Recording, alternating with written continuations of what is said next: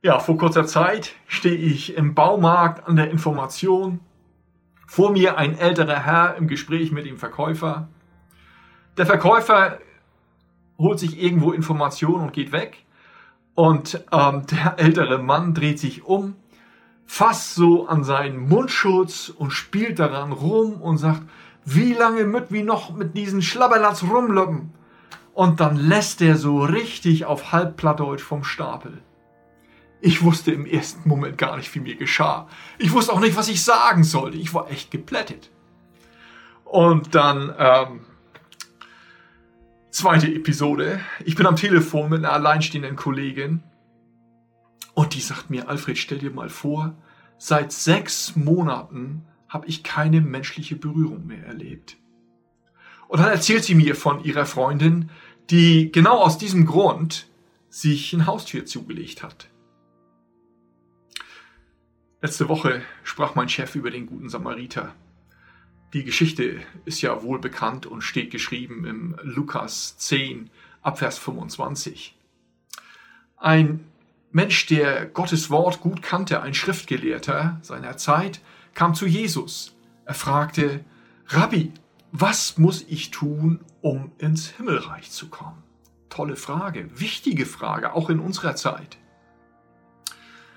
Jesus antwortet souverän und sagt, du sollst Gott lieben und ehren. An erster Stelle ist das das Wichtigste. Und das Zweite, was dem gleich steht, ähm, deinen Mitmenschen lieben, wie du dich selber liebst. Der Schriftgelehrte fühlte sich so ein bisschen in die Ecke gedrängt und musste sich verteidigen und fragt dann heraus, ja, aber wer ist denn mein Mitmensch?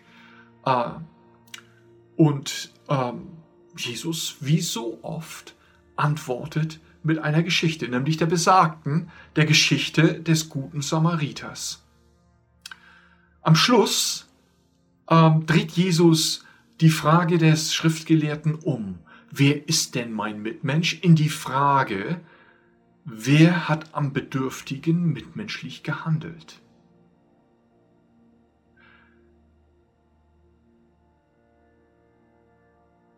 Ja, na klar, der gute Samariter, der, der angepackt hat.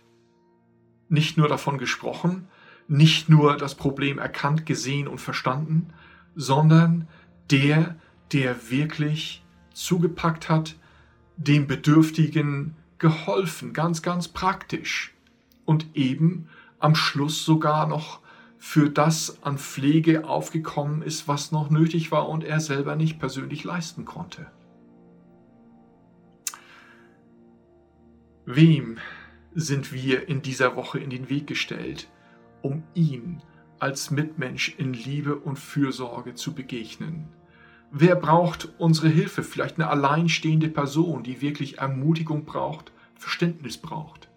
Vielleicht jemand, der nervös ist und sich darüber aufregt und dass er so eine Maske tragen muss und für den ähm, eben das ganz, ganz schwer ist schwer zu ertragen ist, mit so einer Maske rumzulaufen, vielleicht auch Atemschwierigkeiten hat.